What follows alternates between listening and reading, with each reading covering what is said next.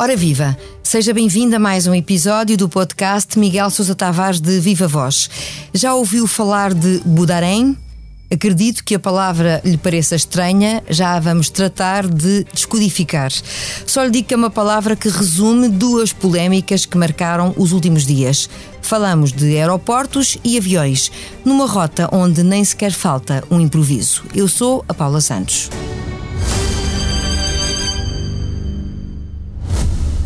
O Expresso faz 50 anos. Celebre connosco e torne-se assinante em expresso.pt.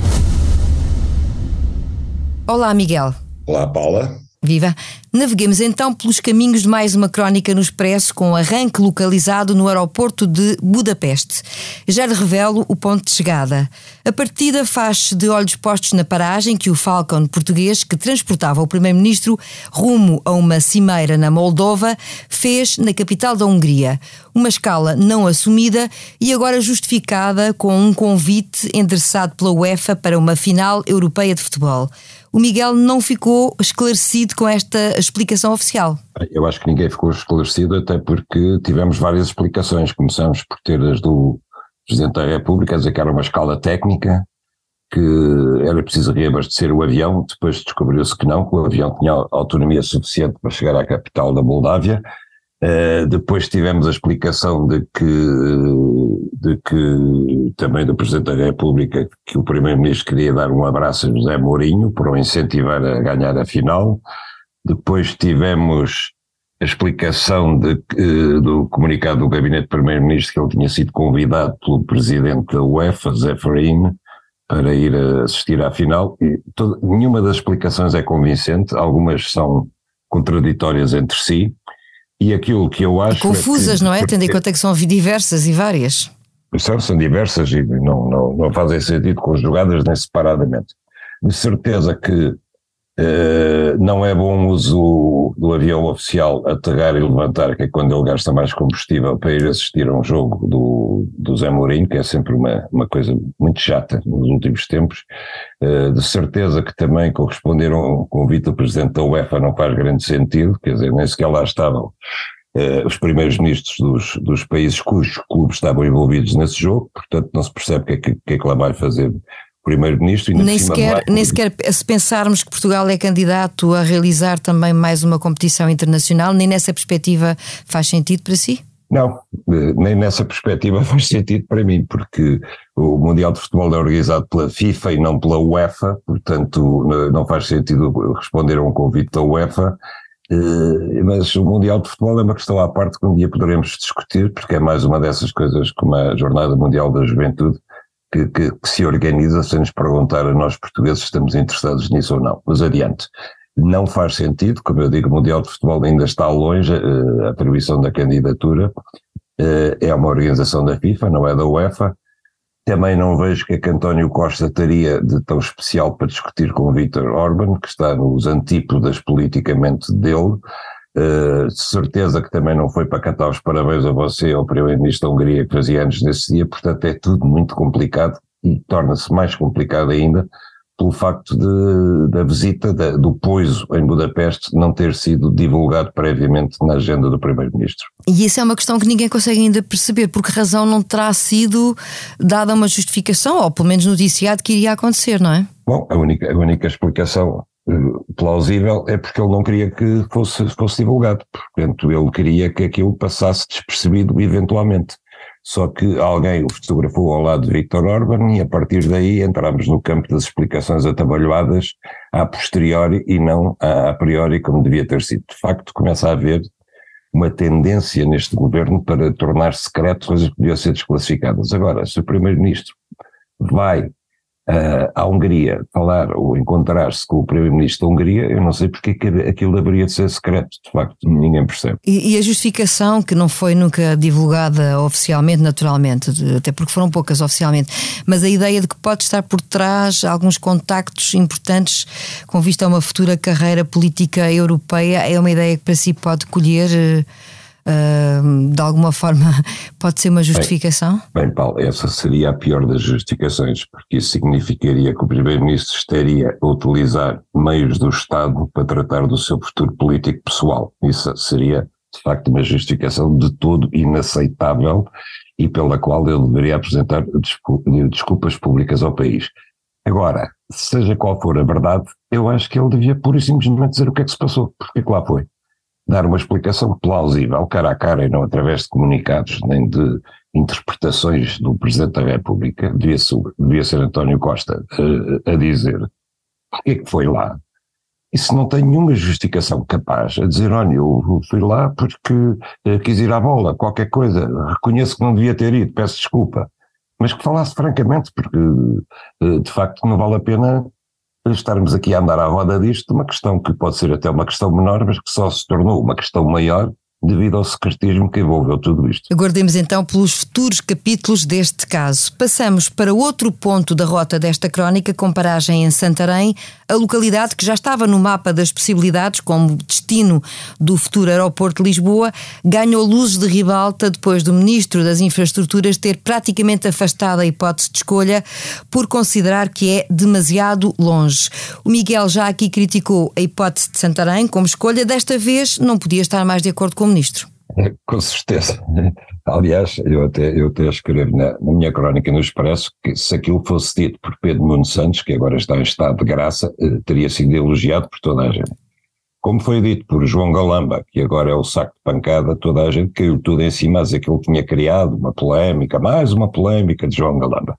Bom, ele não criou polémica nenhuma, de facto, como ele explicou, ele limitou-se a dizer os factos. E os factos não são matéria de opinião, os factos são factos, não se consegue, por mais que se tente, eh, eh, neste caso não é esticar, é o contrário, encolher eh, o conta quilómetros, Santarém nunca vai ficar mais perto de Lisboa do que aquilo que é.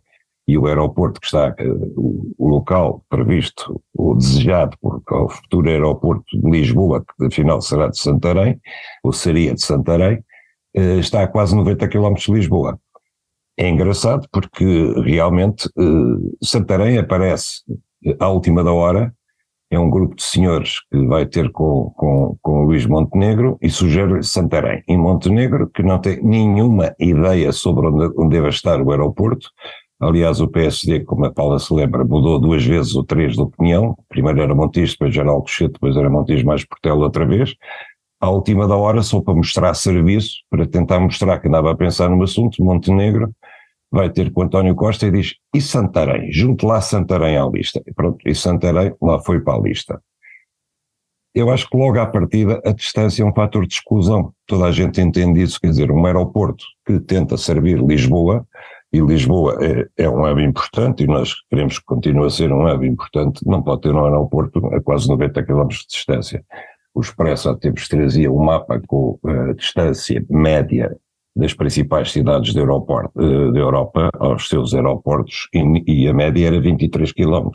Portanto, por aí já se vê o absurdo que é tentar ter um aeroporto uh, em 90 km. Aliás, a Portela, com, com, todos os seus inconvenientes, tem uma enorme vantagem, é que é um aeroporto praticamente no centro da cidade. Isso é uma imensa vantagem comercial, uma imensa vantagem uh, para os viajantes, para os turistas, para tudo, uh, que Lisboa vai perder quando tiver um aeroporto deslocado da cidade. Mas uma coisa é deslocá-lo para 15, 20 quilómetros, outra coisa é deslocá-lo para 90 quilómetros. O Miguel considera que faz sentido um governante estar a avaliar publicamente hipóteses de localização do aeroporto quando há uma comissão mandatada para o assunto a quem compete fazer essa análise e escolher uma solução? Bom, ele foi questionado diretamente sobre Santarém e deu a sua opinião. E a, sua, e a sua opinião foi uma opinião de facto disso. Eu acho que Santarém está longe demais, foi o que ele disse. Pronto. E isso de facto eu acho que ele tem direito a dizer isso, mas limitou-se a dizer uma coisa básica, quer dizer, todos concordamos, ainda bem que o disse, porque também eu acho que nós não temos que ficar todos um ano e meio à espera uma comissão de sábios que começou por eh, dar um mapa interativo a todos os portugueses para cada um indicasse onde é que devia ser o, o aeroporto, esteja um ano e meio a estudar coisas que são básicas, quer dizer, porque no fundo eh, nós temos aqui Toda a gente sabe que temos duas alternativas e não mais do que isso, que é Alcochete ou Portela mais Montijo. É só isso que se está a discutir há anos que se sabe isso. E, portanto, era só isso que, que, que a dita comissão devia, devia estudar. Devia estudar num prazo rápido seis meses e, e avançar. Agora, estar a introduzir aqui fatores como Santarém ou, ou, ou Rio Maior, ou não sei o quê, coisas que já se sabe que à partida não têm viabilidade, estão a ser excluídas. Eh, é absurdo, estamos a perder tempo. Portanto, que João Galamba qualquer outra pessoa dê a sua opinião e diga isto, eu não acho mal. Quer dizer, eh, em tempos tivemos um ministro que disse que na margem sul jamais, jamais, jamais, e pronto, foi a opinião dele também. Era um não, deserto, não supostamente, a margem sul. Exatamente, não perturbou o processo por aí além. Acho que cada um tem direito à sua opinião. Agora, o essencial é, para mim, é desmistificar a ideia de Santarém, a ideia que a pessoa uh, sai do avião e tem um, um comboio que em 29 minutos o põe em Lisboa. É mentira, é falso. Quer dizer, era preciso que houvesse um comboio constantemente à espera. Mal o passageiro desembarcava, tinha o comboio e 29 minutos depois estava em Lisboa, que aliás não era Lisboa, é periferia, Gar do Oriente. Quer dizer, isto é um barrete total, absurdo. Como é um barrete dizer o aeroporto será construído só porque, com dinheiro de privados. Quem são os privados? Dizem que é o Sr. Humberto Pedrosa. O Sr. Humberto Pedrosa nunca disse a ninguém eu vou pagar o aeroporto de Santarém. E quem são os outros além dele? Depois dizem que custa mil milhões de euros. Estão a brincar? Mil milhões de euros não dá, não dá nem para pagar as pistas, fora o resto. E depois quem são as pessoas que vão trabalhar para Santarém? No aeroporto de Lisboa trabalham perto de 10 mil pessoas. Alguns deles são técnicos altamente especializados. Será que eles se querem mudar de Lisboa para Santarém? Ou querem fazer todos os dias 90 km para lá, 90 km para cá. Não querem. O Miguel não, não tem manifestado muita esperança no resultado do trabalho da Comissão. Admite Nenhum. que uh, os técnicos venham a exceder o prazo previsto e até admite que apresentem mais do que uma solução. Acha que é um trabalho feito em vão, de certa maneira? Eu acho que é uma comissão à portuguesa. Quer dizer, nós quando temos um problema pela frente, chutamos para uma comissão e a comissão devolve o problema uh, aos decisores. E nisso João Galamba tem razão quando ele diz os técnicos estudam, mas quem decide são os políticos. A decisão é política, de facto. É política e tem que ter em conta muitos outros fatores. O primeiro deles é saber até quanto é que queremos que cresça o aeroporto de Lisboa. E eu já falei disso aqui consigo, Paula. Uh, o turismo diz que é preciso um aeroporto que comporte até 90 milhões de passageiros por ano. E, e essa é uma questão política. Nós queremos 90 milhões de passageiros por ano a, desembarcar em Lisboa? Eu acho que não queremos, mas isso tem que ver com o modelo de desenvolvimento do país e tem que ver com a aposta que nós fazemos, por exemplo, no turismo em Lisboa. Eu gostaria de ouvir, por exemplo, o Presidente da Câmara de Lisboa, Carlos Moedas, a pronunciar-se sobre isso, porque afinal estamos a falar do aeroporto que vai servir Lisboa. Eu acho que ele, por exemplo, devia fazer parte integrante da Comissão Técnica. Não sei porque é que o Presidente da Câmara de Lisboa não está lá. Lisboa é a cidade é, é, o maior interessado no aeroporto devia estar nesta comissão, não está, mas pelo menos que o Presidente da Câmara se pronuncie, que diga, ok, acho que 90 milhões de passageiros é ótimo, ou então que diga, não, é um absurdo, a cidade não comporta isso. Portanto, estas são decisões políticas, não são decisões para comissões técnicas. A comissão técnica tem que estudar os impactos ambientais, tem que estudar uh, a questão da rede de transportes para servir o aeroporto, tem que estudar tudo isso de acordo. Agora, a decisão passa por outras coisas, passa pelo modelo de desenvolvimento que o país quer ter, se quer apostar apenas e só no turismo, se quer apostar no transporte aéreo de mercadorias, se quer ter ligações à América do Sul ou à África, ou se quer ter ligações de curta distância à Europa, que é uma coisa que está a começar a ser restringida em vários países, o transporte aéreo de curta distância, etc. São decisões de fundo que estão muito para além da capacidade e da função de uma comissão técnica. Neste ponto, o ponto da localização do futuro aeroporto de Lisboa, a sua crónica não passa ao lado de uma análise crítica ao papel do PSD, aliás já aqui referiu em parte, para si interessa mais ao PSD discutir as polémicas e as questões laterais do que a substância dos problemas. Esta crítica não é apenas dirigida uh, ao partido de Luís Montenegro, mas o Miguel sublinha, no caso do PSD, a falta de alternativa nas propostas para o país. O que é que é preciso fazer ainda por parte parte da oposição e do maior partido da oposição? Olha, eu tenho visto o PSD comportar-se como Chega, a comportar-se como a Iniciativa Liberal, a comportar-se como o Bloco de Esquerda ou o PCP, ou seja, o PSD a comportar-se como um país das franjas, como um país marginal no debate político. Os, os partidos marginais, que são aqueles que sabem que dificilmente poderão chegar ao poder, fazem um tipo de oposição bota abaixo, que, que, que, se agarra às polémicas todas, que quer estar sempre na frente, que, quer estar sempre nos no, noticiários. Uh, André Ventura está constantemente em cima das polémicas todas, quando não, quando não pode aparecer fisicamente aos jornalistas, manda um vídeo a partir da, da sede do partido, por exemplo. O PSD está-se a deixar a gastar por isso. Está a ir atrás das polémicas todas, de todas as questões laterais, isso foi evidente na Comissão Parlamentar de Inquérito à TAP, mas não transmite ao país qualquer alternativa de poder. Ora, o PSD é um partido vocacionado para o poder. É um partido de poder, portanto, é um partido que quer ser uma alternativa para o país. Aqui há umas semanas Cavaco Silva dizia publicamente que o PSD era uma alternativa, estava preparado para governar e tinha, tinha projetos alternativos. E eu perguntei quais? Quais são? Porque ele também não, o professor Cavaco Silva não disse quais eram.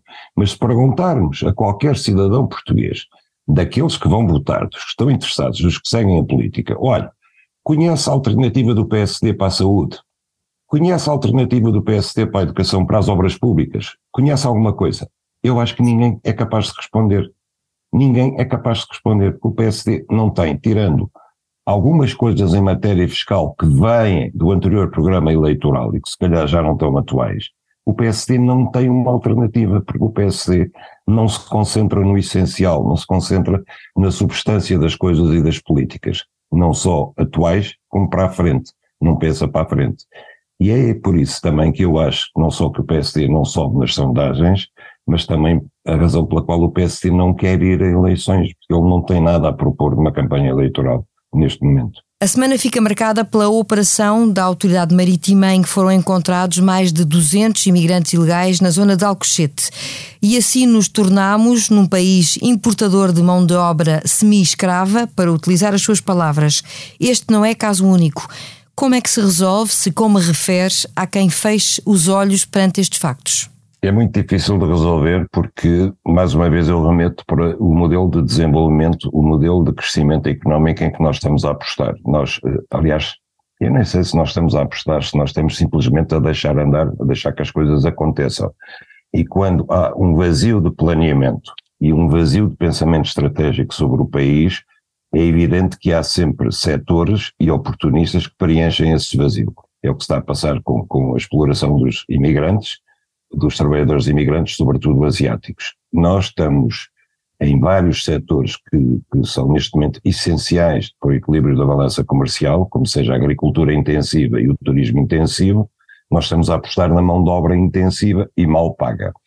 E como os portugueses não estão dispostos a trabalhar aí e com salários baixos, recorremos à importação de imigrantes que fatalmente implica condições de trabalho desumanas.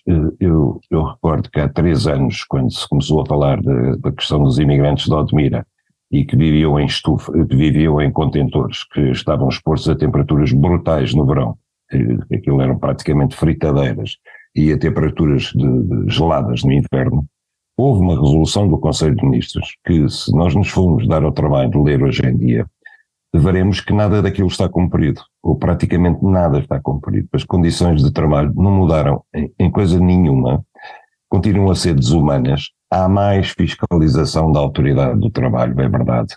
Agora, as condições de vida de, de, daquelas pessoas são coisas inconcebíveis. Eu hoje vi quando foi a operação, uh, há dias, quando foi a operação ali no, no Tejo, uh, sobre os trabalhadores da apanha da Amêijoa, eh, que estavam todos num armazém, 300 e tal num armazém, apareceu um senhor português, com um ar de bom cidadão, a dizer, não, não, aquilo é uma coisa normal, eles têm contratos de arrendamento normais, né? Eu gostaria de perguntar a esse senhor se por acaso ele gostaria de viver naquelas condições, se acharia que aquilo era normal. E, e aquela gente paga ali rendas de, de, por dormir numa cama, num armazém, como as outras 200 eh, e tal pessoas, paga 700 a mil euros por mês é um negócio da China, proporcionado pela, pela tal necessidade de mão de obra intensiva para atividades intensivas como são os olivais do Alentejo, os frutos vermelhos da Admira, a apanha da, da uh, no Tejo, etc. E isto não é, não, não apenas é um modelo de desenvolvimento que não é saudável, é uma coisa que está a criar problemas sociais muito graves. Basta dizer que na região de Odmira a população asiática neste momento já ultrapassa os 40% do total de residentes.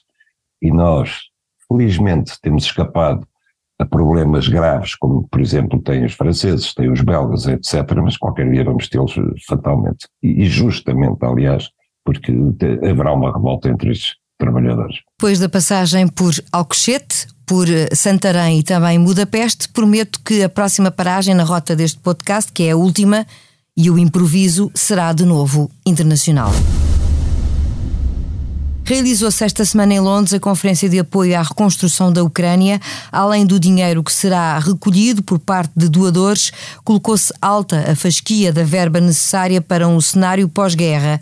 E há uma ideia que promete vir a ser polémica, que é a ideia de ser a Rússia a pagar o valor da reconstrução através do dinheiro congelado no exterior. Só que isto levanta várias questões, Miguel. Vamos por partes. Uh, a conferência estimou, aliás, a Ucrânia estimou no ano passado, Zelensky estimou que eh, a reconstrução da Ucrânia iria custar qualquer coisa como 750 mil milhões de dólares.